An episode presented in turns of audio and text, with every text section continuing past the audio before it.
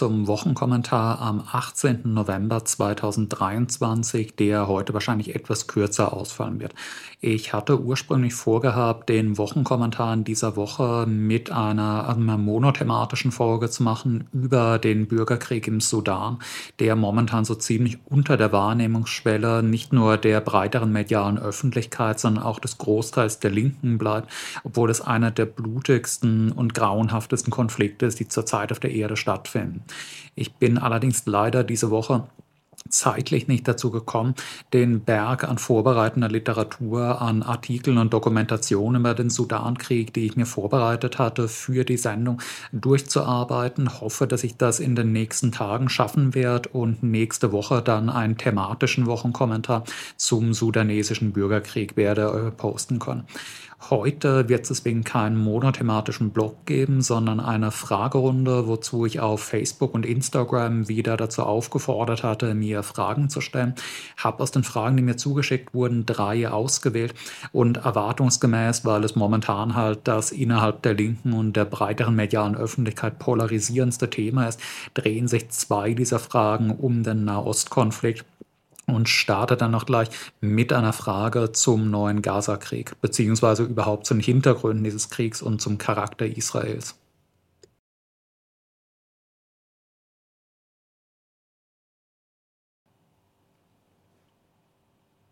Für die erste Frage habe ich zwei miteinander zusammenhängende Teilfragen zusammengefasst, und zwar folgende. Die erste Teilfrage, mich würde interessieren, worin du den explizit kolonialen Charakter Israels siehst, welche ökonomische Dimension hat der Gebietsgewinn? Die zweite Teilfrage, kannst du erklären, warum Israel ein Apartheidsstaat ist, deiner Meinung nach? Zunächst zum ersten Teil, worin ich den kolonialen Charakter Israels sehe. Man muss, wenn man den israelischen Staat, seinen Kolonialismus, seine Rolle in der Region analysiert, immer, glaube ich, unterscheiden zwischen dem israelischen Staat vor und nach 1967. Der israelische Staat ist natürlich äh, in den 40er Jahren 1948, auch schon in der Zeit des britischen Mandats von 1917 bis 1948 in der vorbereitenden Phase entstanden als eine Siedlerkolonie. Es gibt zwei sehr unterschiedliche Arten von Kolonialismus.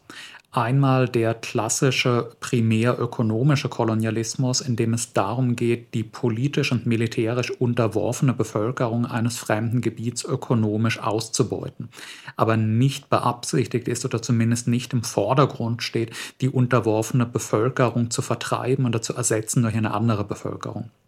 Andererseits der sogenannte Siedlerkolonialismus, der am Ursprung beispielsweise der USA und Kanadas steht, der am Ursprung von Staaten wie Australien und Neuseeland steht und eben im 20. Jahrhundert auch Israel. Eine Form des Kolonialismus, in dem es in erster Linie nicht darum geht, eine unterworfene Bevölkerung ökonomisch auszubeuten, das eigene Handelssystem einzugliedern, sondern darum, diese Bevölkerung zu vertreiben oder zumindest so weit an den Rand zu drängen, dass man ihr Siedlungsgebiet in Anspruch nehmen kann für eine Siedlerbevölkerung des eigenen Staatsvolkes als die USA sich konstituiert haben im Laufe des 18. und 19. Jahrhunderts, war der Zweck des Kampfes gegen die dortige indigene Bevölkerung nicht, dass man diese indigene Bevölkerung dazu bringt, amerikanische Industriegüter zu kaufen, sie als Lohnarbeiterinnen auszubeuten. Es war eine Art von genozidalem Krieg, in dem es darum ging, diese indigene Bevölkerung entweder zu vertreiben, in Reservaten zusammenzupferchen oder physisch auszurotten, um Platz zu schaffen für die Gründung neuer Städte, neuer Siedlungen, neuer landwirtschaftlicher Flächen des eigenen, des US-amerikanischen Staatsvolkes. Dasselbe in Australien im Umgang mit den Aborigines das selber haben teilweise die niederländischen und dann britischen Siedler in Südafrika versucht, nicht auf einer landesweiten Ebene, weil einfach klar war, dass die Zahl der weißen Siedler viel zu klein sein würde, um die dortige indigene Bevölkerung vollständig vertreiben oder auslöschen zu können, aber auf lokaler Ebene, indem man versucht hat, primär weiße Städte und Landstriche einzurichten. Das ist auch dasselbe, was der israelische Staat in seiner Gründungsphase gemacht hat.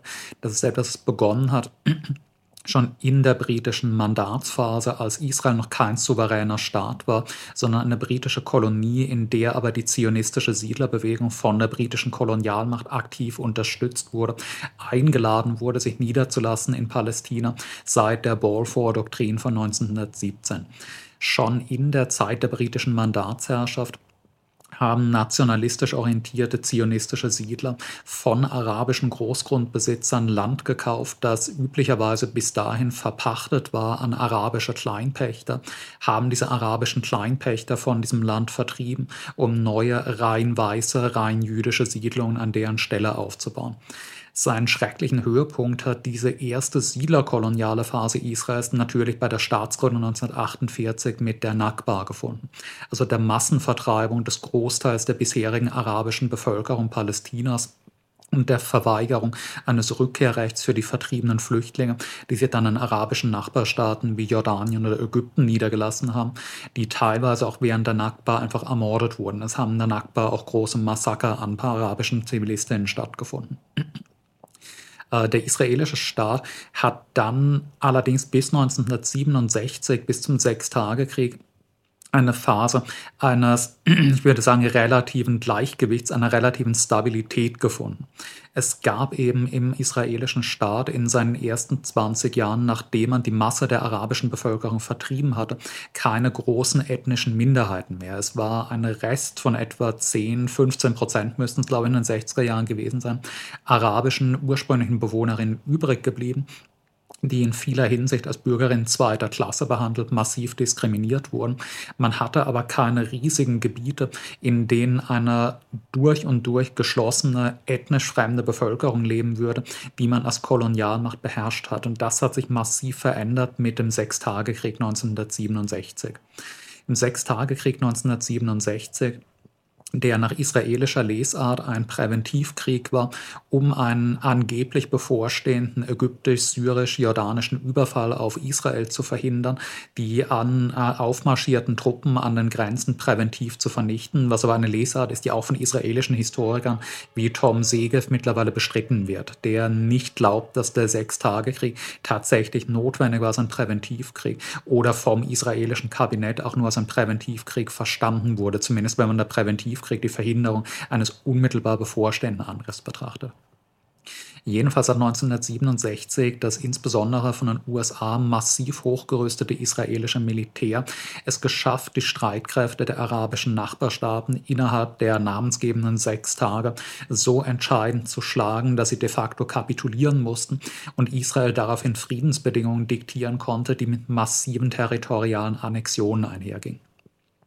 Diese massiven territorialen Annexionen waren einerseits der Gazastreifen und der Sinai, die bis dahin ägyptisches Staatsgebiet gewesen waren, andererseits Ostjerusalem mit der Jerusalemer Altstadt und das Westjordanland, die bis dahin jordanisches Staatsgebiet gewesen waren, plus ein ganz kleines Stückchen syrischen Staatsgebiets.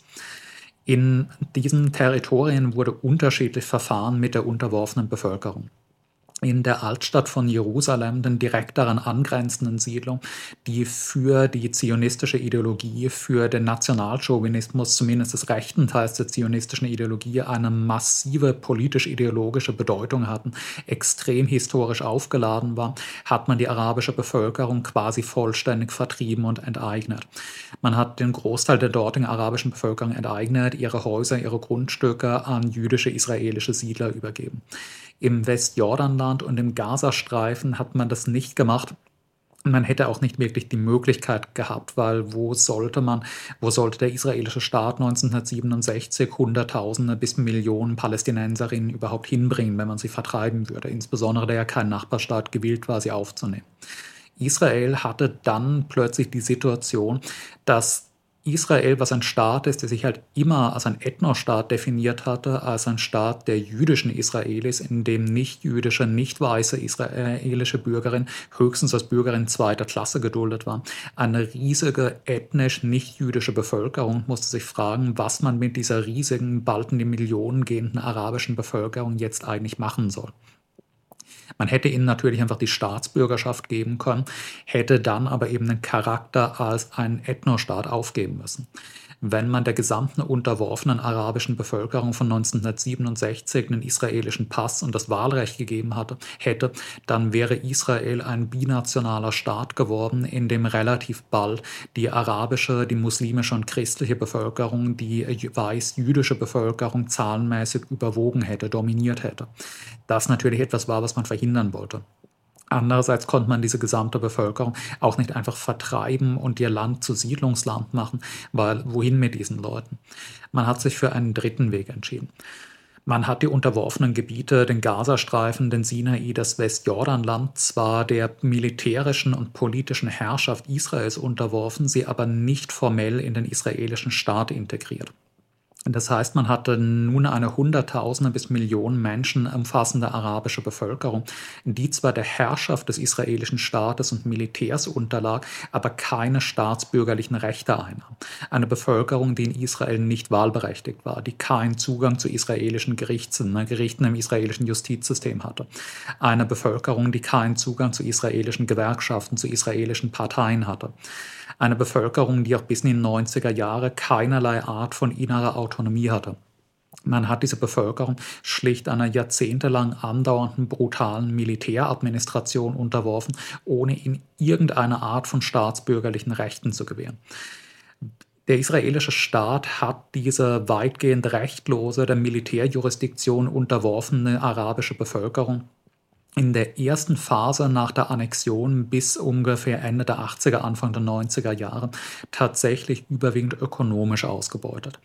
Man hat bald gefunden, dass es sehr günstig ist, wenn man eine politisch rechtlose Bevölkerung hat, die aber gleichzeitig in das Wirtschaftssystem Israels integrierbar ist. Man hat damit Billigarbeiter, die keine Möglichkeit haben, irgendeine Art von Arbeitskämpfen zu führen. Man hat massenhaft arabische billige Arbeiterinnen, die weder in Gewerkschaften eintreten können, noch legal Streiks abhalten dürfen, die keine linken, keine sozialistischen Parteien wählen können, weil sie kein Wahlrecht haben die, wenn sie zu aufmüpfig werden, auch einfach vom Militär bestraft werden können, der Militärgerichtsbarkeit unterworfen werden können, weil sie eben nicht dem regulären israelischen Justizsystem unterlagen. Eine Situation, die wir ganz ähnlich heute zum in den arabischen Golfstaaten haben. In äh, Dubai, in den überhaupt den Vereinigten Arabischen Emiraten, in Saudi-Arabien, in Katar, Staaten, die eine Bevölkerung haben, die zu einem sehr großen Teil nicht die Staatsbürgerschaft dieses Staates hat, sondern Migrantinnen sind, die keinen Pass, kein Wahlrecht, keinen Zugang zu den Gerichtshöfen haben, als Billigarbeiterinnen fungieren, die politisch komplett rechtlos und damit natürlich sehr bequem sind. Für die israelische Wirtschaft der 70er und 80er Jahre war diese billige palästinensische Arbeitskraft etwas ganz Zentrales. Man hatte ein riesiges Reservoir von palästinensischen Arbeiterinnen für die dreckigsten, die unangenehmsten, die am wenigsten prestigeträchtigen Arbeiten, die man massiv unterbezahlen konnte, ohne dass sie irgendeine Möglichkeit hatten, sich dagegen politisch oder in Form von Arbeitskämpfen legal wehren zu können was natürlich ein paradiesischer Zustand war. In den 70er, 80er Jahren hat das natürlich auch zu einer massiven ethnischen Spaltung innerhalb der israelischen Arbeiterinnenbewegung geführt. Man hatte einerseits eben einen Bodensatz der sozialen Hierarchie von palästinensischen Billigarbeiterinnen, die überhaupt keine Rechte besitzen, und darüber in den mittleren und höheren Positionen weiße jüdische Vorarbeiterinnen, die über diesen palästinensischen Arbeiterinnen standen, die einen höheren Status eingenommen haben.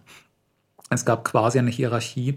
Ah, ganz unten standen die palästinensischen Billigarbeiterinnen aus den 1967 eroberten Gebieten. Ein bisschen darüber standen die arabischen israelischen Bürgerinnen, die die Nakba 1948 überstanden hatten. Und an der Spitze eben die jüdische weiße Siedlerbevölkerung in Israel. Was es auch sehr schwierig gemacht hat, eine ethnienübergreifende, klassenkämpferische Arbeiterinnenbewegung aufzubauen, weil eben die eine Gräben innerhalb der Arbeiterinnenbewegung so krass ethnisch definiert waren, dadurch, dass man äh, der weißen jüdischen Mehrheitsbevölkerung Israels angehört hat, man automatisch einen privilegierten Status auf dem Arbeitsmarkt eingenommen hat. Was etwa eine Funktion ist, die Rassismus und Chauvinismus natürlich in allen kapitalistischen Gesellschaften spielen. Der Grund, warum das Kapital auch in europäischen Staaten, auch in Nordamerika zum Rassismus neigt, gleichzeitig aber auch dazu, wenn es gerade ökonomisch notwendig ist, Zuwanderung aus Niedriglohnländern zu fördern, ist eben der, dass es vorteilhaft ist, wenn man einerseits sehr billige Arbeitskräfte aus Niedriglohnländern hat, gleichzeitig diesen Leuten aber keine politischen Rechte zugestehen muss oder einen zumindest inferioren Status und man die Möglichkeit hat, die Arbeiterinnen entlang ethnischer Linien gegeneinander aufzuhetzen.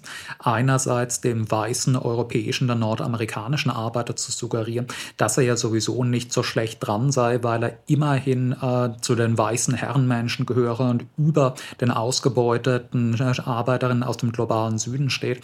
Andererseits, weil man halt eine Situation hat, wenn man einen Großteil der Arbeiterinnen der niedrigsten Stufen ohne Staatsbürgerschaft hat, dass die halt keine legalen Klassenkämpfe führen, sich nicht effektiv organisieren, dem Kapital keinen guten Widerstand leisten können.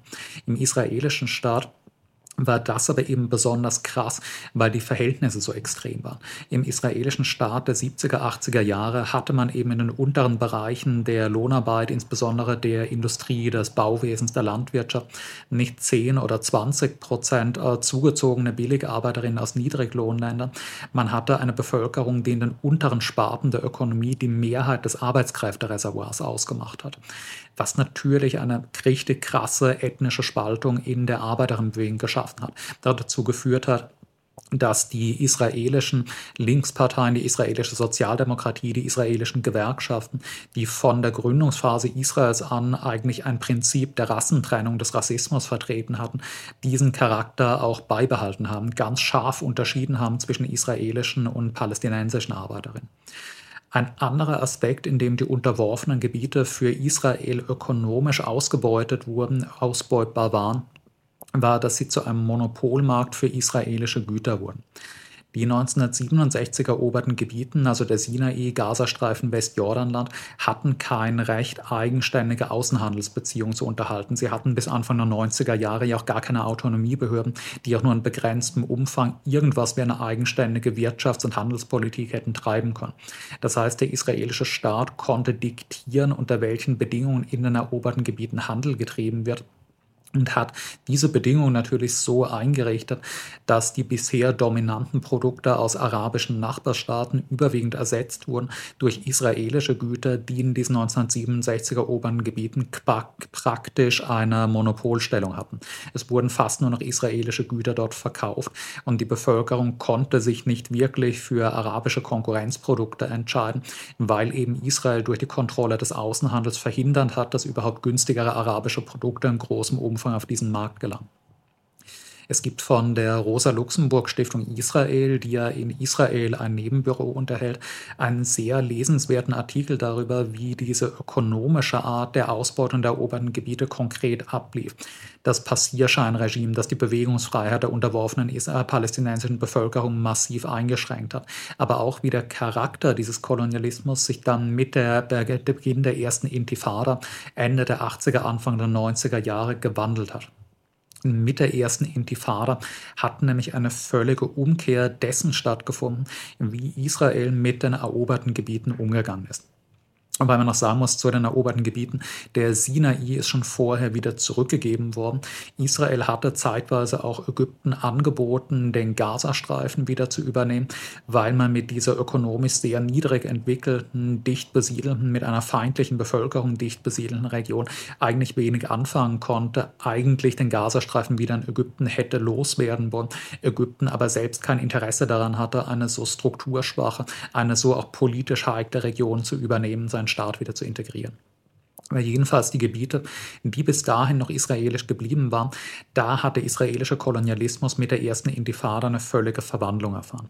Die erste Intifada, kurzes Erinnerung, war damals noch nicht islamistisch dominiert. Sie war noch in erster Linie dominiert von säkularen, von eher linksorientierten, eher sozialistisch orientierten palästinensischen Kräften. Das war eine Art Verzweiflungsausbruch gegen die brutale israelische Militärherrschaft in den eroberten Gebieten mit einerseits Dutzenden, Hunderten Angriffen auf das israelische Militär, andererseits aber auch mit Anschlägen auf zivile Ziele innerhalb des israelischen Kernstaatsgebiets, um dadurch mediale Aufmerksamkeit zu erlangen und so weit in eine Position zu kommen, dass man öffentlich Forderungen an Israel stellen kann durch spektakuläre Angriffe auch auf zivile Ziele in Israel. Israel hat auf die erste Intifada einerseits natürlich mit einer brutalen polizeilichen und militärischen Repression geantwortet, andererseits damit, dass man dann begonnen hat, Pläne zu fassen und diese Pläne in den darauffolgenden Jahren noch umgesetzt hat, die unterworfenen Gebiete mit einer Grenzmauer zu umgeben, um das Eindringen von Palästinenserinnen ins israelische Kernstaatsgebiet zu behindern, wenn die keine Sondergenehmigung haben. Man hat also damit auch mehr oder weniger eine ökonomische Entkopplung der unterworfenen Gebiete vom israelischen Kernstaatsgebiet durchgeführt. Es gab zwar weiterhin Palästinenserinnen aus den eroberten Gebieten, aus den Kolonialgebieten, die Sondergenehmigungen bekamen, um im israelischen Kerngebiet arbeiten zu dürfen. Es war aber eine viel niedrigere Zahl als bisher und diese Zahl ist immer weiter geschwunden weil eben die Stimmung der israelischen Bevölkerung allgemein so war, dass nach den Angriffen der ersten Intifada man von seinem Staat verlangt hat, zu verhindern, dass erneut Palästinenserinnen einfach in israelische Städte gehen und dort Anschläge begehen können. Bis in die zweite Hälfte der 90er Jahre ist der Zustrom von palästinensischen Billigarbeitskräften ins israelische Kerngebiet, die regelmäßig dorthin pendeln, weitgehend zum Erliegen gekommen.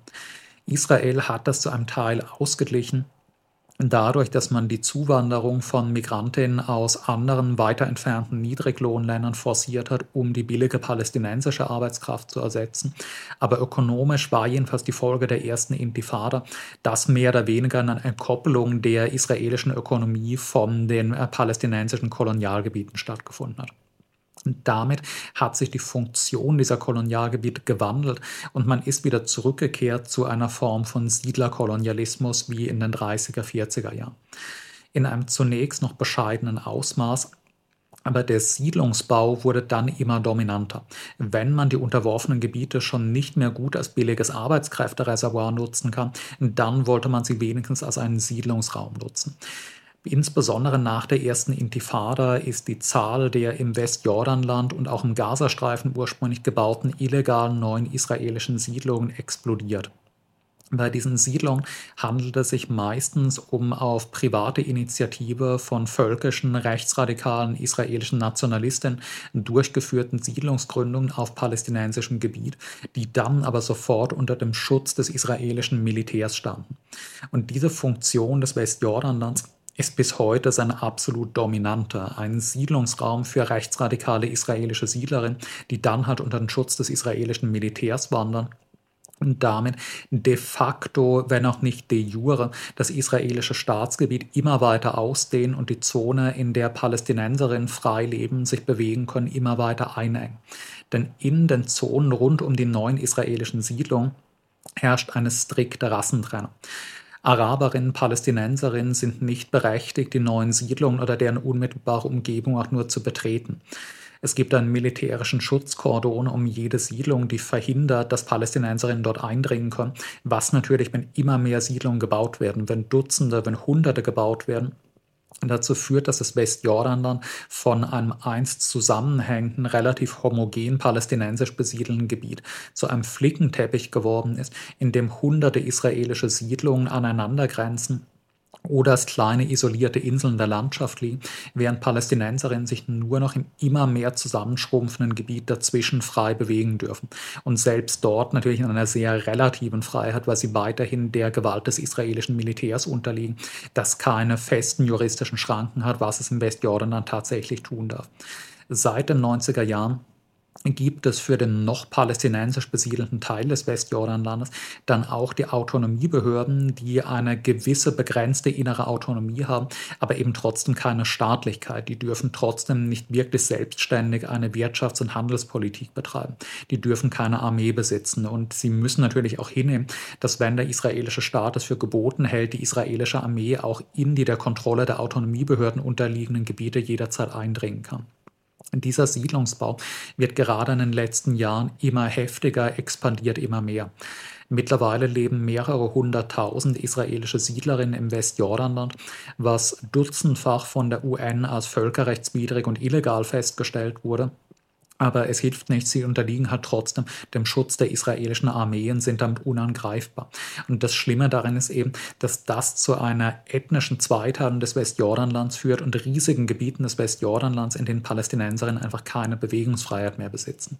Das Westjordanland ist mittlerweile derart von Siedlungen durchlöchert, dass eigentlich die Vorstellung, es könne einen lebensfähigen palästinensischen Staat dort geben, fast nicht mehr denkbar, nicht mehr realistisch ist.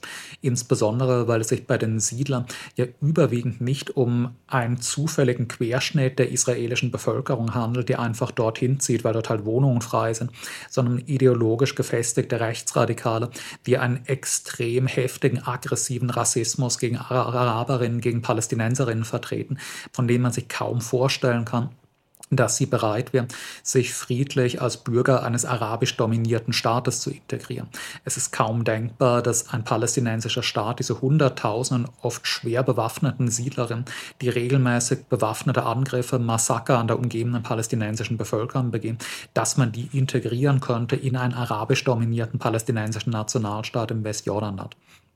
Und damit zum zweiten Teilfrage. Kannst du erklären, warum Israel ein Apartheidsstaat ist? Wenn ich Israel als einen Apartheidsstaat bezeichne und mir scheint evident, dass es einer ist, dann beziehe ich mich damit auf die Kolonialbesitzungen Israels.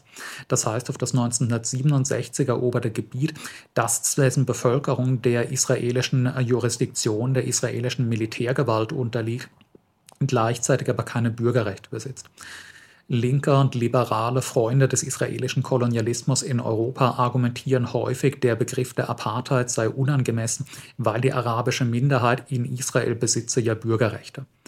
Aber das ignoriert halt völlig die Tatsache, dass die Mehrheit der faktisch der israelischen Gewalt unterworfenen arabischen Bevölkerung keine israelischen Staatsbürgerinnen im israelischen Kernstaatsgebiet sind, sondern Araberinnen im Westjordanland und dem Gazastreifen, der wiederum Sonderstatus ein, weil er nicht direkt besetzt ist, aber eben trotzdem indirekt militärischer Gewalt Israels untersteht. Israel ist ein Apartheidsstaat wegen der Zustände, die im Westjordanland herrschen.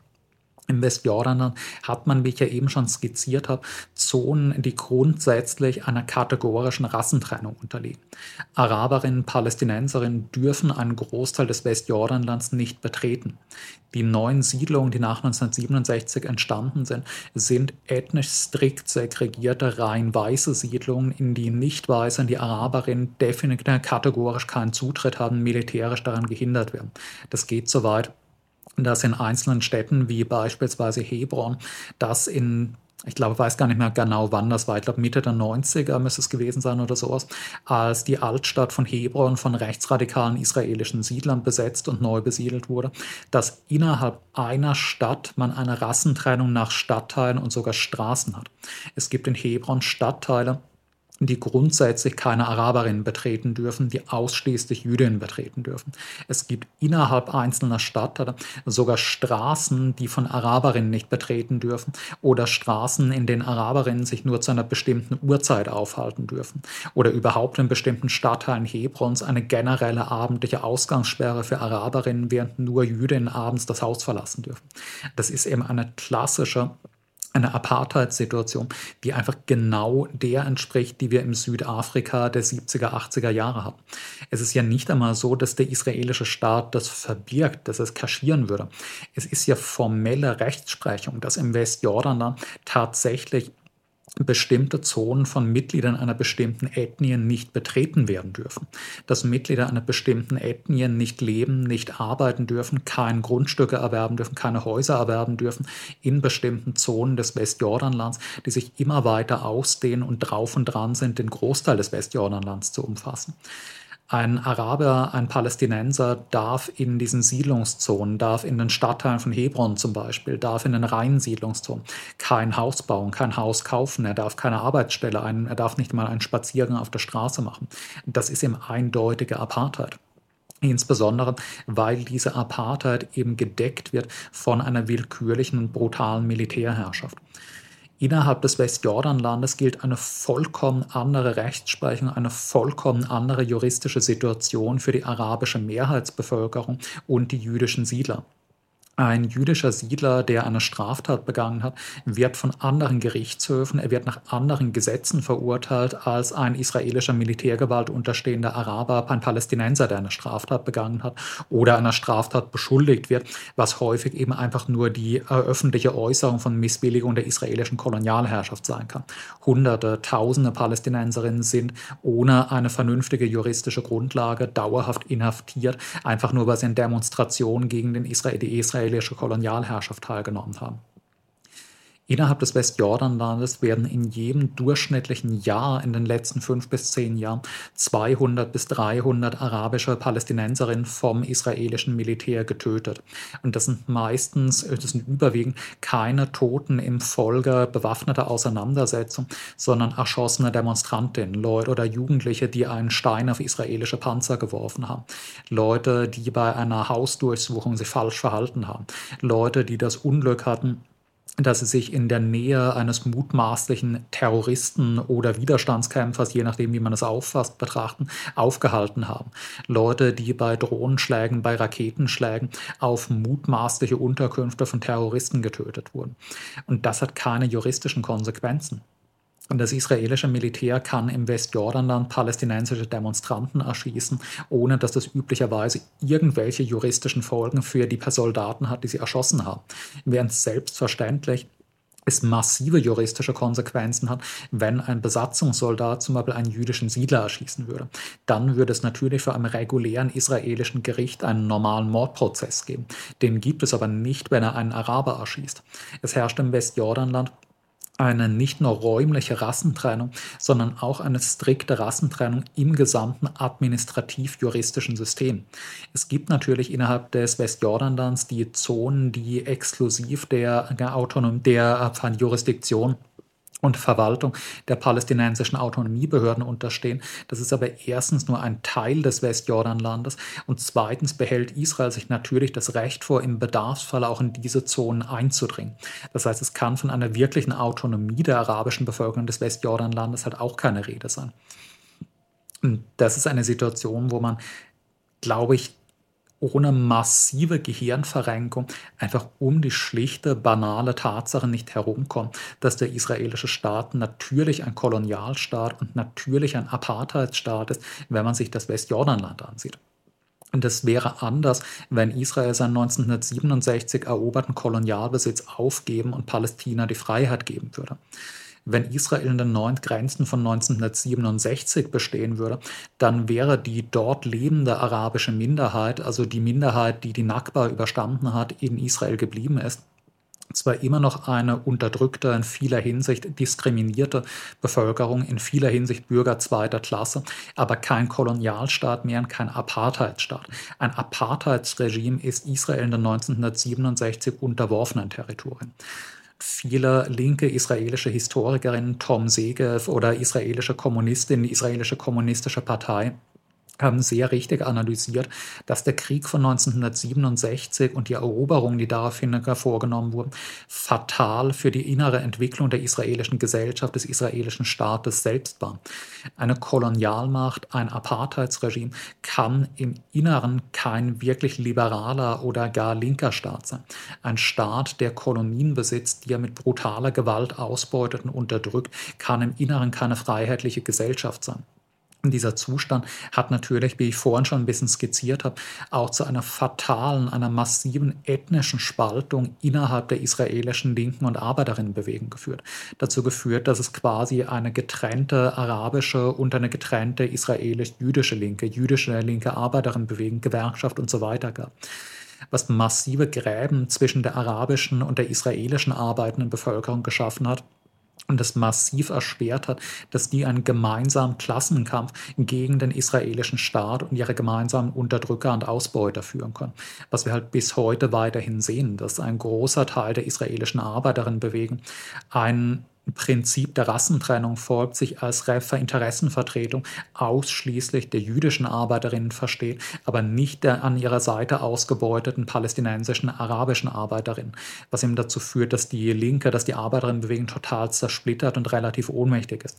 Auch wenn es natürlich Versuche gab, eine ethnienübergreifende, eine internationalistische Linke aufzubauen, wie eben in Form der kommunistischen Partei und der Hadash, die sich dezidiert als Interessenvertretung der jüdischen wie der arabisch-palästinensischen Arbeiterin gegen ihren gemeinsamen Feind des israelischen Staatsapparates definiert haben, die aber eben leider minoritär sind.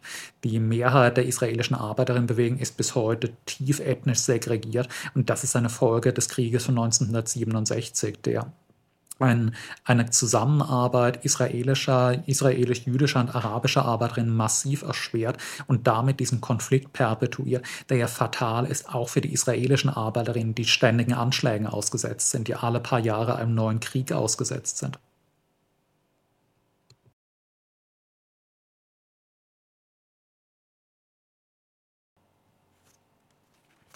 Die zweite Frage für heute ist eine, die mit den zwei Teilfragen von eben über den Charakter Israels etwas zusammenhängt, die man zumindest nicht wirklich trennen kann davon.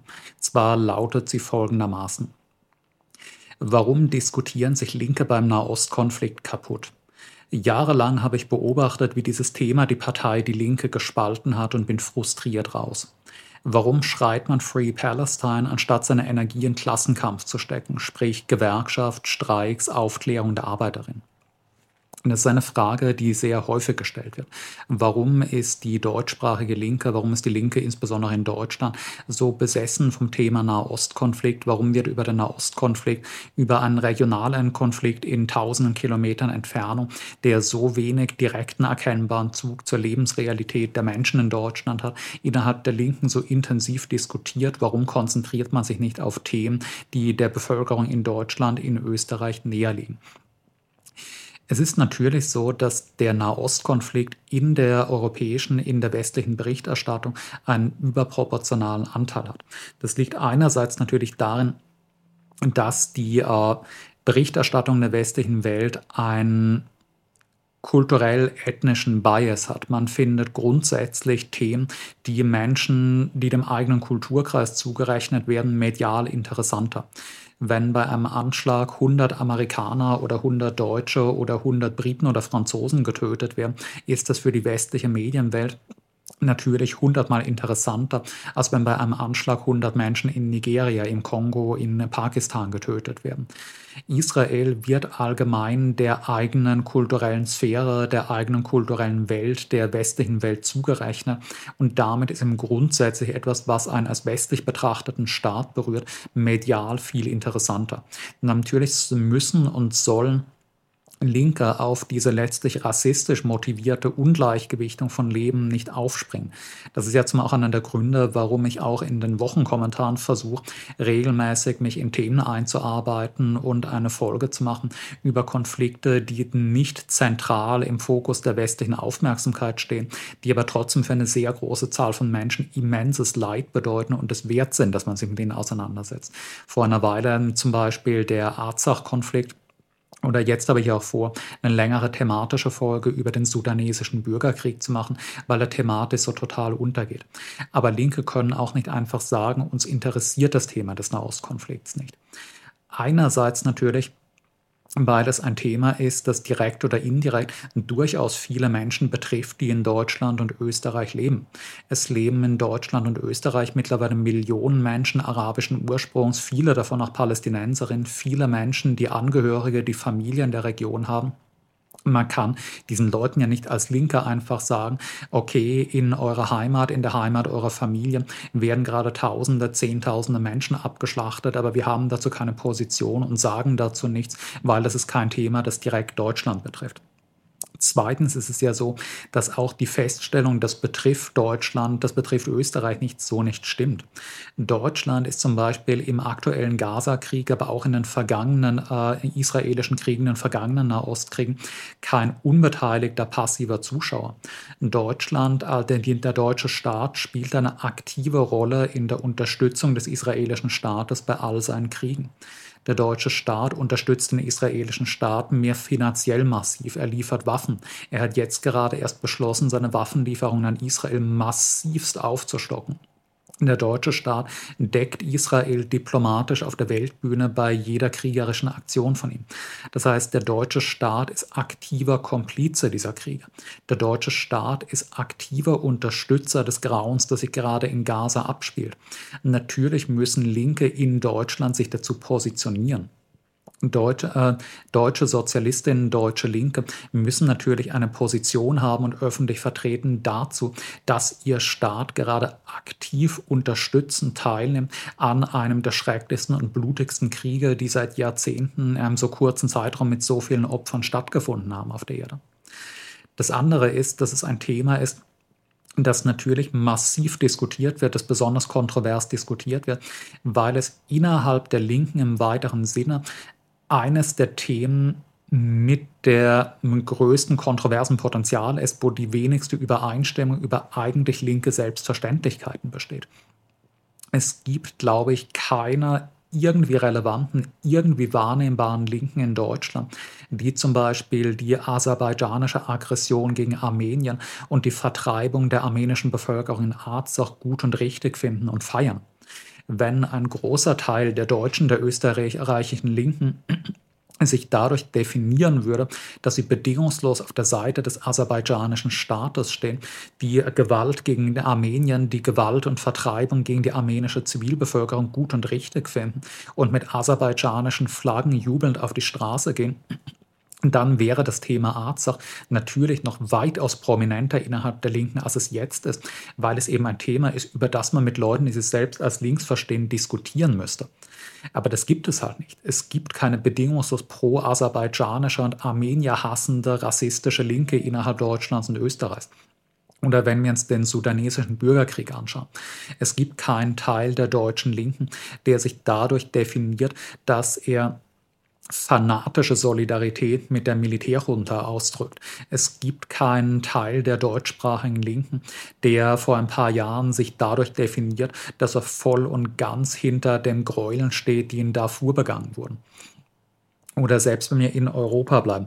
Es gibt kaum einen Teil der deutschsprachigen Linken, Gut, es gibt natürlich jetzt in bestimmten Rändern des DKB-Umfelds so Leute, die das schon tun, die das schon rechtfertigen. Aber es gibt keinen großen Teil der deutschen Linken, der die Gräuel, die während des Jugoslawienkrieges an der bosnischen und albanischen Bevölkerung begangen wurden, feiert, bedingungslos gut und richtig finden und sich dadurch definiert, das gut und richtig zu finden. Und das ist im Nahostkonflikt eben anders. Im Nahostkonflikt haben wir die total perverse Situation, dass ein beträchtlicher Teil des, des, politischen Milieus, das sich selbst als links definiert, bedingungslos auf der Seite eines kolonialen Apartheidsregimes steht dass wir einen Teil der deutschen und österreichischen Linken haben, die ein Prinzip der Rassentrennung, der militärischen Unterdrückung einer ganzen Bevölkerung im Westjordanland feiern. Dass Leute mit der Flagge eines Kolonialstaates, der ein Rassentrennungsregime im Westjordanland unterhält, auf die Straße gehen und demonstrieren. Das ist halt eine unglaubliche und einzigartige Situation. Es hat keine Linken in Deutschland oder Österreich gegeben, die während der Apartheid in Südafrika mit südafrikanischen Flaggen auf die Straße demonstrieren gegangen wären und bei jeder sich bietenden Gelegenheit verkündet hätten, dass sie in hundertprozentiger Solidarität zur südafrikanischen Apartheid stehen. Das haben wir aber halt im Nahostkonflikt. Im Nahostkonflikt haben wir eine Situation, in der mit Leuten, die sich selbst als links betrachten, man über absolut elementare Basics diskutieren muss, wie die, ob Kolonialismus grundlegend schlecht ist, ob Rassentrennung etwas grundlegend Verkehrtes ist, ob man einen Staat, der Kolonialismus und Rassentrennung militärisch durchsetzt, vielleicht in einer gewissen Skepsis gegenüberstehen sollte. Ob man sich nicht bedingungslos solidarisieren sollte mit einer mehr Kolonialmacht, die jedes Jahr mehrere hundert Menschen in ihren Kolonien umbringt, ohne dass es irgendwelche Folgen hätte. Wie ich ja eben ausgeführt habe bei den zwei Teilfragen von vorhin. Man kann ja nicht in einer linken Organisation, in einer linken Partei, in einer Gewerkschaft, wenn jemand offensiv sagt, ich stehe übrigens auf der Seite von Kolonialismus, rassistischer Unterdrückung und Rassentrennung, einfach sagen, ja, okay, finde ich nicht so cool, aber darüber will ich jetzt nicht diskutieren. Man muss ja zu so etwas Stellung beziehen.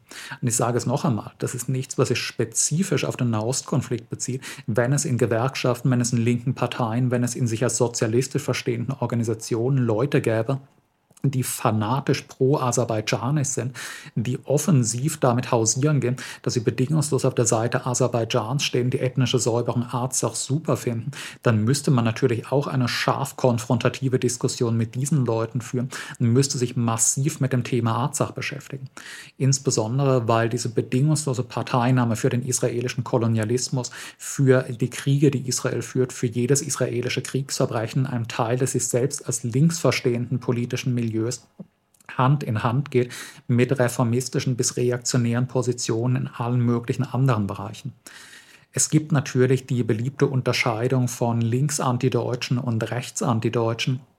Aber wenn man etwas unter, über an der Oberfläche kratzt, zeigt sich halt sehr schnell, dass es so etwas wie linke Antideutsche oder linke Israel-solidarische Linke eigentlich nicht wirklich gibt.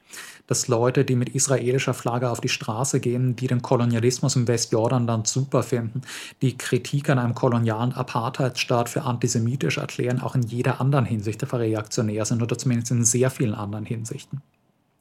Leute, die den israelischen Staat und sein Kolonialregime feiern, feiern üblicherweise auch den amerikanischen Imperialismus. Sie feiern den Irakkrieg, sie feiern den Afghanistankrieg, sie feiern den Drohnenkrieg, den der US-Imperialismus in der ganzen Welt führt. Sie sind auch in sozialen und gesellschaftlichen Themen meistens bestenfalls Reformistinnen, schlimmstenfalls offene Reaktionäre, die früher oder später bei der Springerpresse, bei der CDU oder sogar bei der AfD landen. Es ist ja nicht so, dass Leute, die in allen anderen Feldern stabile Kommunistinnen sind, die korrekte kommunistische Positionen vertreten, plötzlich nur spezifisch beim Thema Nahostkonflikt einfach durchgebrannte Sicherungen im Gehirn haben und Schwachsinn reden. Es ist ja meistens Teil eines konsistenten reaktionären Weltbildes und eines Weltbildes, das konsequent Partei ergreift für den Imperialismus des eigenen Machtblocks, des NATO-Blocks. Mir ist noch kein bedingungslos Israel-solidarischer Anti-D begegnet, der gleichzeitig ein scharfer, entschiedener Feind jeder Form von europäischem und amerikanischem westlichem Imperialismus ist, der gleichzeitig ein konsequenter Feind des amerikanischen Imperialismus, des französischen Imperialismus, des deutschen Imperialismus ist, des deutschen Imperialismus teilweise noch aus folkloristischen Gründen, gleichzeitig aber ein bedingungsloses Solidarisieren mit dem amerikanischen, französischen und der britischen Imperialismus. Wenn jemand innerhalb der Linken, der sich als links betrachtet, sich definiert durch seine Solidarität mit dem israelischen Staat, seinen Kriegen und seinem Kolonialregime, dann kann man zu 98 Prozent davon ausgehen, dass man im Gespräch sehr schnell feststellen wird, dass diese Person auch in so ziemlich jeder anderen Hinsicht hart reaktionäre Positionen vertreten. Das heißt, ja, ich wäre sehr froh, wenn die Notwendigkeit, den Nahostkonflikt dermaßen breit zu diskutieren, so sehr zu priorisieren, nicht bestehen würde, aber leider wird diese Notwendigkeit einem ja aufgezwungen. Ich wäre froh, wenn wir in Deutschland, wenn wir in Österreich eine Linke hätten, in der absolute sozialistische, internationalistische Basics selbstverständlich sind. Dass man natürlich jede Art von Kolonialismus ablehnt, dass man natürlich Rassentrennung ablehnt, dass man natürlich Kolonialkriege gegen eine massiv unterlegene, unterworfene Bevölkerung ablehnt, dass man natürlich Kriegsverbrechen auch gegen arabische Zivilistinnen ablehnt, wenn all diese Dinge Selbstverständlichkeiten in der Linken wären, über die man gar keine Diskussion führen muss, dann wäre ich froh darüber, wenn man das Thema Nahostkonflikt weiter hinten rein könnte und sich auf andere Dinge konzentrieren könnte. Aber wie gesagt, solange ich in der sich als linksverstehenden, im sich als linksverstehenden politischen Milieu tausende Leute habe, die sich euphorisch auf die Seite eines Kolonialregimes stellen, muss man dieses Thema ja innerhalb der Linken behandeln, kann den gar nicht ausweichen. Ist es natürlich auch so, dass die Beschäftigung mit dem Nahostkonflikt nicht ausschließt, sich mit anderen Themen zu beschäftigen, auch wenn es manchmal anders scheinen mag. Aber dass man eine klare, eine internationalistische, eine linke Positionierung zu Kolonialismus, zu Rassentrennung, zu Imperialismus und Krieg hat, schließt ja nicht aus, dass ich gleichzeitig regelmäßig gute agitatorische Arbeit zu sozialen und ökonomischen Themen mache. Das ist ja eine Gaga-Gegenüberstellung. Bist du gegen Kolonialismus oder für Klassenkampf in Deutschland, als ob sich das ausschließen würde? Nicht nur Einzelpersonen, auch Organisationen, Parteien können sich natürlich mit einem Dutzend, mit hundert verschiedenen Themen gleichzeitig beschäftigen und zu einem Dutzend, zu hundert verschiedenen Themen eine klare Positionierung haben. Dass man gegenüber rechten Opportunistinnen, die sich in die Linke eingeschlichen haben, eine klare Kante gegen Kolonialismus und Rassismus hat, schließt ja überhaupt nicht aus, dass ich gleichzeitig massiv Tageskämpfe auf ökonomischem Gebiet, auf dem Gebiet des Klassenkampfes innerhalb Deutschlands führe. Das heißt, es ist einfach ein falscher Widerspruch. Es ist, als würde man den russischen Bolschewiki im Ersten Weltkrieg vorwerfen, verratet ihr nicht eure Mission als eine Klassenkampfpartei der Arbeiterin, indem ihr jede Woche umfangreiche Artikel über den Krieg, seinen militärischen Verlauf und seinen Charakter veröffentlicht, weil eure Domäne sind ja Streiks und Arbeitskämpfe und nicht Militär und Weltpolitik. Eine linke Partei, eine linke Organisation muss natürlich den Anspruch erheben, sich zu positionieren, sich zu beschäftigen, sich politisch auseinanderzusetzen, mit jedem das politische Leben, das gesellschaftliche Leben irgendwie dominierenden, beherrschenden Thema. Und das ist der Nahostkonflikt definitiv und das ist er mittlerweile auch in Deutschland für einen beträchtlichen Teil der deutschen, der österreichischen Bevölkerung, weil halt auch in Deutschland und Österreich richtig viele Leute leben, die einfach familiär auch von diesem Konflikt direkt betroffen sind. Abgesehen davon, wie ich vorhin schon ausgeführt habe, dass der deutsche Staat eben selbst ein Akteur in diesem Krieg ist. Das heißt, die Linke muss sich mit diesem Thema beschäftigen und sie muss es leider in einem überproportionalen Ausmaß tun, weil sie davon, dazu von rechten Opportunistinnen innerhalb der Linken gezwungen wird.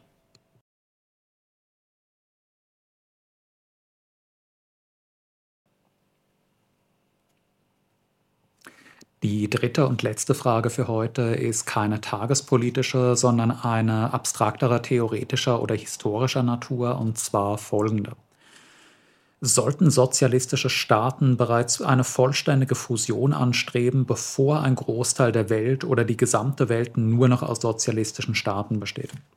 Das ist, finde ich, eine sehr interessante Frage, weil es eben keine im abstrakten luftleeren Raum stehende ist, eine, die sich historisch bereits tatsächlich konkret gestellt hat in Form der Sowjetunion und ihrer Satellitenstaaten im Warschauer Pakt, im RGW. Die Sowjetunion war in ihrer Anfangsphase, in ihrer leninistischen Anfangsphase, ein dezidiert internationalistisches Gebilde, dessen Ziel die Weltrevolution war. Das Ziel Lenins und der Bolschewiki von 1917 war es nicht, einen großrussischen Nationalstaat mit Planwirtschaft aufzubauen oder auch einen mehrere Ethnien umfassenden, aber russisch dominierten Staat mit Planwirtschaft. Das Ziel Lenins und der Bolschewiki war durch die russische Revolution den Startschuss für die Weltrevolution zu geben. Die Sowjetunion wurde nur als ein Rumpf betrachtet, bis man es schafft, die Weltrevolution zu befördern, auch in anderen großen Staaten, mit denen man dann eine Föderation eingehen wollte. Die große Hoffnung Lenins und der Bolschewiki war, dass zunächst es in Deutschland eine sozialistische Revolution geben würde, dann hoffentlich in Frankreich und England und dann immer mehr Länder. Und der Plan war von Anfang an, dass man mit diesen neuen erhofften sozialistischen Staaten sofort eine Föderation eingeht. Der Plan war nicht, dass ein russischer äh, Nationalstaat oder ein russisch dominierter sowjetischer Nationalstaat und ein deutscher sozialistischer Nationalstaat, ein britischer sozialistischer Nationalstaat nebeneinander existieren, sondern dass äh, Russland, dass seine Randrepubliken, das Deutschland gemeinsam eine sozialistische Föderation werden, der sich immer mehr Staaten anschließen können und sollen. Die Banknoten der Sowjetunion aus den 20er Jahren sind äh, zeitweise sondern auch was ganz charakteristisch dafür ist, nicht nur auf Russisch bedruckt, nicht nur auf Russisch und auch nicht nur in den Sprachen der äh, sowjetischen Randrepubliken, die sind auch auf Deutsch bedruckt, auf auch Englisch, auch auf Französisch, weil man eben ausdrücken wollte, dass die Sowjetunion nicht die Interessenvertretung einer bestimmten Ethnie, eines bestimmten Volkes ist, sondern die Interessenvertretung der Menschheit, dass die Sowjetunion ein Rumpf ist einer künftigen sozialistischen Weltrepublik, in der jedes Volk als gleichberechtigter Teil willkommen ist und eingeladen ist, sich anzuschließen. Das ist eine Konzeption, die sich bekanntlich in der von Stalin dominierten Phase der späten 20er, besonders der 30er und der 40er Jahre verschoben hat. Das ist bekanntlich eine der großen Konfliktlinien zwischen Trotzkisten und Stalinisten oder MLern, äh, die Beurteilung dieses Shifts von einer internationalistischen Perspektive der Weltrevolution zu einem Verständnis der Sowjetunion als eines Nationalstaates. Mit der Dominanz Stalins in den 30er, 40er Jahren hat der Charakter der Sowjetunion sich insofern verändert, als die Weltrevolution zwar ab und zu noch in Sonntagsreden für den 1. Mai und so weiter bemüht wurde, wobei am Ende nicht einmal mehr das, also über Weltrevolution spricht Stalin in den 50er Jahren überhaupt nicht mehr in öffentlichen Reden. Das aber das Ziel der Weltrevolution mehr und mehr in Ferne gerückt ist. Was man nicht einfach nur einer ideologischen Degeneration Stalins und der Bolschewiki zuschreiben kann. Die trotzkistische Erklärung, dass der gute internationalistische Lenin ersetzt wurde vom engstirnigen, bornierten nationalistischen Stalin, ist viel zu kurz gegriffen. Stalin und die mit ihm verbündeten Teile der bolschewistischen Partei haben nicht einen Schwenk in der Definition der Rolle der Sowjetunion vollzogen, weil sie einfach dumme, engstirnige Nationalisten gewesen wären sondern weil im Laufe der 20er Jahre eben eine zunehmende Ernüchterung darüber eingetreten ist, dass die Weltrevolution ausbleibt dass anders als Lenin es erhofft hatte, anders als Trotzki es erhofft hatte, in Deutschland keine sozialistische Revolution gelingt, dass in keinem bedeutenden westlichen Staat eine große sozialistische Folgerevolution auf die Oktoberrevolution gefolgt ist, dass es gar keine realistischen Aussichten gab, insbesondere nach dem Scheitern des äh, Kriegs in Polen 1920, dass es überhaupt keine realistische Aussicht gab, auch militärisch die Revolution irgendwie vorantragen zu können. Man musste sich irgendwie mit der Realität arrangieren dass die Sowjetunion nun einmal auf absehbare Zeit ein einzelner, isolierter sozialistischer Staat bleiben würde. Aus dieser Tatsache, aus der zunehmenden Verfestigung dieser Tatsache, die man eben auch nicht ohne weiteres hätte durchbrechen können, folgte natürlich eine gewisse Identifikation mit diesem Staatswesen in seinen gegebenen Grenzen, die man, wenn man will, als nationalistisch bezeichnen kann. Wobei es halt auch kein ethnischer Nationalismus war.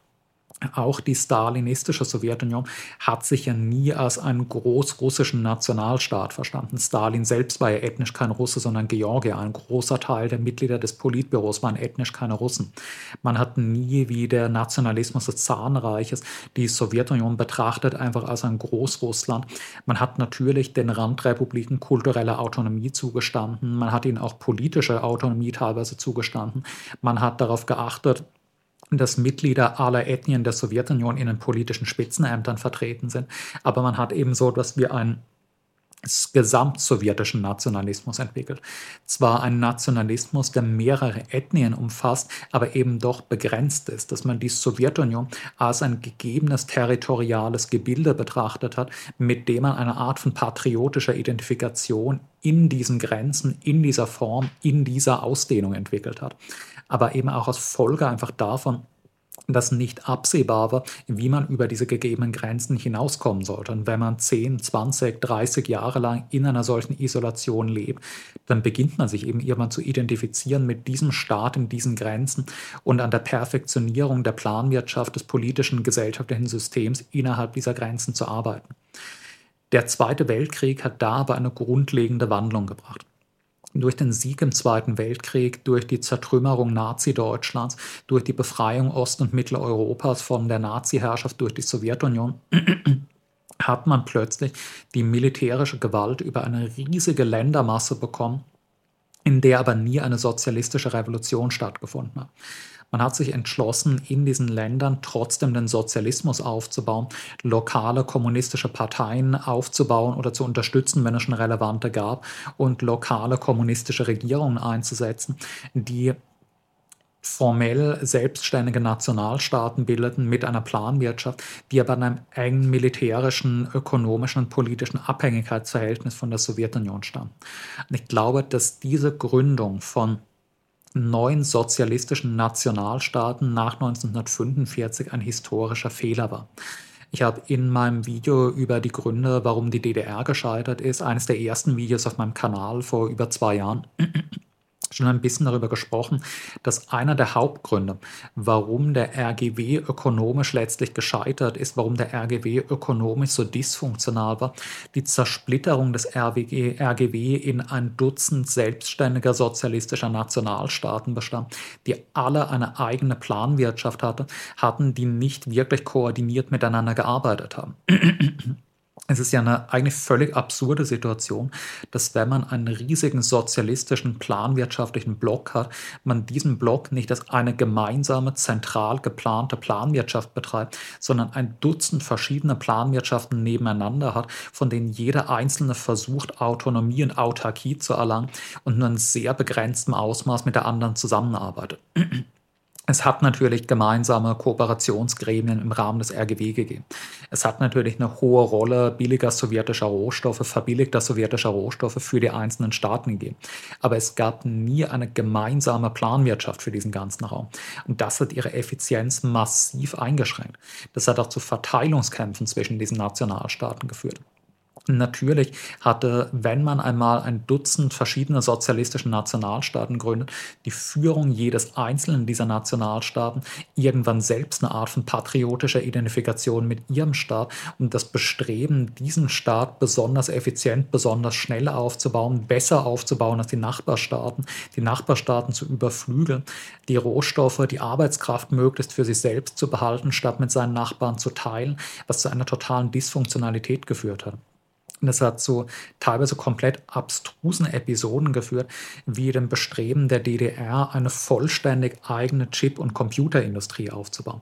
Was ja eine völlig wahnsinnige Situation ist, dass in einem planwirtschaftlichen Block mit, ich weiß auf Anhieb gar nicht, wie groß die Bevölkerung des RGW war, wird wahrscheinlich 300 bis 400 Millionen gewesen sein, dass man einem so riesigen planwirtschaftlichen Block dann einen 16 Millionen Staat hat, der auf eigene Faust von A bis Z eine eigene Computerindustrie aufbaut, dabei auch erstaunlich weit gekommen ist für seine begrenzten Ressourcen, statt dass man halt eine zentrale gemeinsame Computer- und Chipindustrie des gesamten RGW aufbaut, statt dass man eine gemeinsame Verwaltung der Rohstoffe aufbaut, die Zentrale entscheidet, welche Fabrik in welchem Land gerade am ehesten Rohstoffe braucht. Dass man gemeinsame Planbehörden hat, die entscheiden, welche Region innerhalb dieses ganzen planwirtschaftlichen Blocks hat die schlechteste Infrastruktur, muss am dringendsten aufgebaut werden. In welchem Teil dieses Blocks ist der Lebensstandard am niedrigsten und muss am schnellsten verbessert werden. In welchem Teil dieses Blocks brauchen wir neue Großinfrastruktur, die die verschiedenen Republiken miteinander verbindet. Neue Bahnstrecken, neue Straßen, neue Fluglinien und so weiter. Man hat einfach eine national eingekapselte und eingehegte Insel von einzelnen sozialistischen Staaten, die nur sehr begrenzt miteinander zusammenarbeiteten. Ich habe eben im Video, wie gesagt, über den Untergang der DDR näher ausgeführt, warum das ökonomisch so krass dysfunktional war und letztlich dazu geführt hat, dass das ökonomische Wachstum, dass die Steigerung des Lebensstandards im RGW an der Wende von den späten 70er zu den frühen 80er Jahren weitgehend zum Erliegen gekommen ist, was häufig im Westen ist ein Argument gegen Planwirtschaft, gegen die Sowjetunion, gegen den RGW angeführt wird, was aber viel eher ein Argument ist gegen die nationale Zersplitterung, gegen den Partikularismus innerhalb einer Planwirtschaft. Das andere neben der ökonomischen Dysfunktionalität einer solchen Zersplitterung ist die kulturelle und politische Komponente wenn ich einen planwirtschaftlichen Block unterteile in ein Dutzend Nationalstaaten, die alle miteinander auf nationaler Ebene um Rohstoffe, um Arbeitskraft, um Unterstützung aus Moskau konkurrieren, dann perpetuiere ich damit natürlich auch den Nationalismus, den Patriotismus in den Köpfen der Leute. Und das ist ein ganz zentraler Grund, warum der RGW, warum die Sowjetunion letztlich gescheitert ist und nach 1990 zersprungen ist in Dutzende neue kapitalistisch-bürgerliche Nationalstaaten weil man die Seuche des Nationalismus in den Köpfen der Leute eben nicht nur nicht wirklich bekämpft, sondern sogar befördert und perpetuiert hat durch diese politische Organisation nach national-ethnischen Grenzen, was ich für einen totalen Wahnsinn hatte. Natürlich muss ein sozialistischer Staat jeder dort lebenden ethnischen Gruppe kulturelle, sprachliche äh, Autonomie zugestehen. Muss man natürlich die Minderheitensprachen in den Regionen schützen. Muss man sicherstellen, dass Leute nicht für die Verwendung ihrer Sprache Sprache, ihrer Religion, ihrer kulturellen Bräuche diskriminiert ausgegrenzt werden. Aber das hat nichts zu tun mit einer politischen Gliederung dieses Raumes. Ich glaube, dass es extrem sinnvoll gewesen wäre, wenn man die gesamten nach 1945 in sowjetische Hand, in sowjetische Oberherrschaft geratenen Gebiete zu einem gemeinsamen, riesigen, multiethnischen Staat zusammengeführt hätte. Wenn Berlin, wenn Warschau, wenn Budapest, wenn Prag, wenn Moskau alle gleichberechtigte Städte desselben sozialistischen, internationalistischen Staates gewesen wären. Was einerseits ein starkes Signal gegen den Nationalismus, gegen den patriotischen Partikularismus dargestellt hätte, andererseits auch dazu geführt hätte, dass die Einladung an den Rest der Welt, sich dem anzuschließen, viel größer gewesen wäre. Die Sowjetunion wurde international in den 60er, 70er, 80er Jahren eben nicht mehr betrachtet als der Rumpf eines sozialistischen Menschheitsstaates, der er für Lenin war. Es wurde betrachtet als ein partikularer Nationalstaat unter vielen, der den Rest der Menschheit eigentlich nicht viel angeht jemanden in den USA, jemanden in Australien, jemanden in der Türkei, jemand in ähm, Kongo, jemand in Brasilien, hatte in den 60er, 70er, 80er Jahren mit Sicherheit nicht das Gefühl, dass die Sowjetunion in irgendeiner Weise spezifisch seine Interessenvertretung ist oder etwas, was ihn persönlich angeht. Das ist aber anders wenn ich eine riesige Sowjetunion habe, in der Dutzende verschiedene Ethnien, verschiedene Völker leben, die klar signalisiert, wir sind der Rumpf eines Menschheitsstaates, in der jeder willkommen ist. Wir würden uns sehr freuen, auch ein sozialistisches Brasilien als Teilrepublik aufzunehmen. Wir würden uns freuen, eine sozialistische Türkei als Teilrepublik aufzunehmen.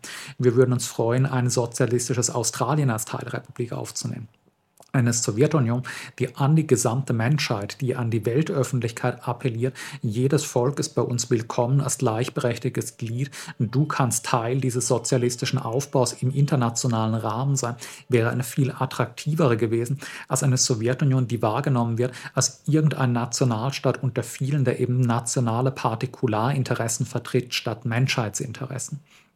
Das hatte für einen der großen Gründe, warum die Sowjetunion, warum die sowjetische Herrschaft in Osteuropa von den osteuropäischen, den mitteleuropäischen Völkern zum großen Teil als eine Fremdherrschaft, als eine Form der nationalen Unterdrückung empfunden wurde es ist natürlich so, dass die Sowjetunion, dass diese ökonomische Hilfe der Sowjetunion für Osteuropa einen massiven ökonomischen Entwicklungssprung, besonders auf dem Balkan, ausgelöst hat.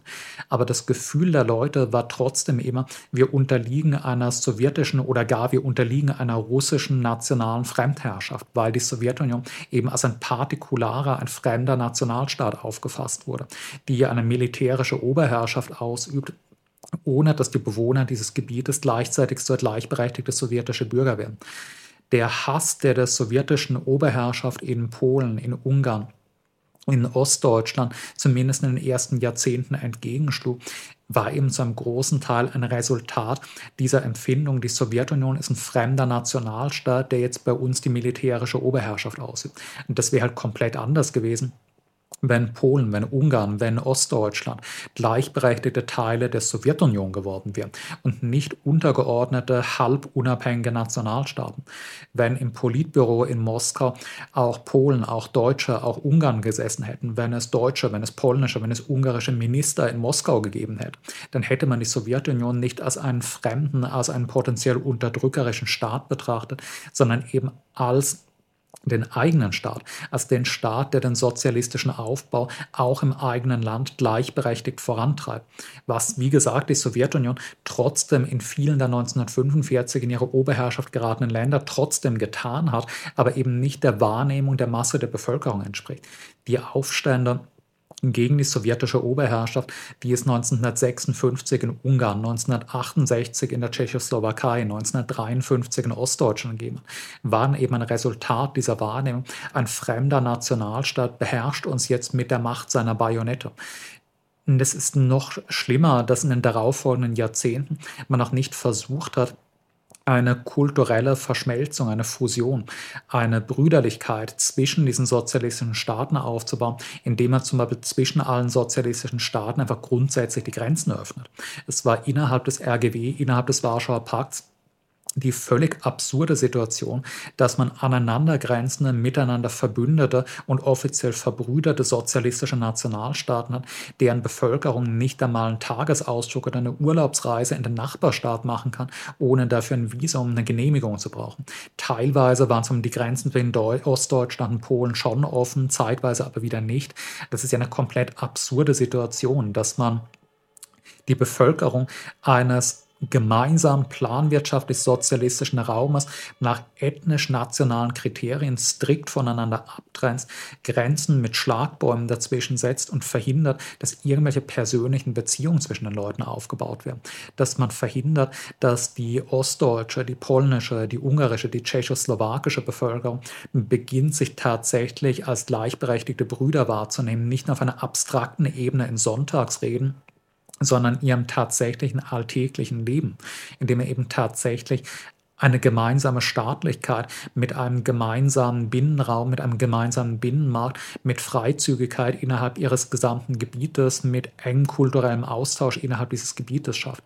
Und das hat Blüten getrieben, zum Beispiel in Rumänien, wo eben wirklich auch unter dem Deckmantel eines sozialistischen Planwirtschaft ein total bizarrer Hypernationalismus entstanden ist unter Ceausescu. Dass man eine Planwirtschaft hatte, die gleichzeitig einen völlig wahnwitzigen rumänischen Chauvinismus, Hypernationalismus vertritt, Thesen darüber aufstellt, dass die Rumänen ein kulturell höherwertiges Volk sind, weil sie ein lateinisches, ein romanisches Volk sind, das vom Römischen Reich abstammt, statt minderwertige Slaven zu sein wie die anderen Völker. Also richtig krasser, hypernationalistischer Bullshit. Und es ist etwas, was die Restauration bürgerlich-kapitalistischer Nationalstaaten massiv vorangetrieben und erleichtert hat. Man hat diesen Leuten nach 1990 einfach nur noch formell die komplette Unabhängigkeit gewähren müssen, hatte aber vorher halt schon fix und fertige Nationalstaaten, die nach ethnischen Linien aufgeteilt wurden, die einfach nur noch formell ihre politische Unabhängigkeit erklären mussten und die man quasi eingeladen hat, das zu tun. Das ist etwas, was zum Zusammenbruch der Sowjetunion, was zum Zusammenbruch ihrer Machtsphäre geführt hat und mit dem Kollaps der osteuropäischen Planwirtschaft des RGW zu einer der größten Menschheitskatastrophen nach 1945. das war ein fataler Fehler und ein Fehler, der, glaube ich, auf keinen Fall wiederholt werden sollte, sobald wir in die glückliche Lage geraten, dass wir wieder so etwas wie eine neue Sowjetunion, neue sowjetische Staaten haben. Man muss in der sozialistischen Aufbauphase sofort auch an die Bekämpfung des Nationalismus, der nationalistischen Vorurteile, Stereotype, auch das, wenn man es als Patriotismus labelt, geht. Man muss daran gehen, eine sozialistische Weltrepublik aufzubauen, einen sozialistischen Menschheitsstaat, der zwar aus national, aus ethnisch gegliederten Teilautenkörperschaften anfangs bestehen mag, die aber trotzdem in ein größeres Ganzes integriert sind. Und ich denke, man muss auch danach streben, diese Teilgebietskörperschaften früher oder später aufzulösen, zu einem Zustand zu kommen, in dem nationale Identität einfach gar keine Rolle mehr spielt. Menschen sich einfach als Glieder der Menschheit betrachten, als Glieder eines sozialistischen Weltstaates. Das heißt, ja, ich denke, man kann aus dem Beispiel der Sowjetunion des RGW lernen, dass auch Planwirtschaften, dass auch sozialistische Planwirtschaften nicht immun gegen Nationalismus und nationalen Partikularismus sind, wenn man die politischen Rahmenbedingungen schafft, die das befördert und dass der Kampf gegen den Nationalismus, gegen nationalistische Vorurteile und Borniertheit einer ist, der auch im Rahmen einer Planwirtschaft geführt werden muss. Das war es für heute, für diese Frage-Antwort-Runde, die doch ein bisschen länger geworden ist, als ich gedacht und eingeplant hatte. Es wird nächste Woche dann höchstwahrscheinlich wieder einen monothematischen Blog, wahrscheinlich eben, wenn ich es schaffe, bis dahin die ganze Lektüreliste durchzuarbeiten, zum sudanesischen Bürgerkrieg kommen. Kann aber nicht 100% garantieren, dass ich es in den nächsten Tagen auch schaffe, das ganze Material durchzuarbeiten. Ansonsten werde ich noch auf Instagram und Facebook bekannt geben, wenn es eine Themenänderung gibt und auch wenn die nächste Fragenrunde stattfindet. Man kann mir aber jederzeit auch Themenvorschläge für die nächste Fragenrunde einfach so schicken. Ich werde dann halt schauen bei der nächsten Fragenrunde, was ich aufnehme. Und das war's dann für heute. Schönen Abend noch.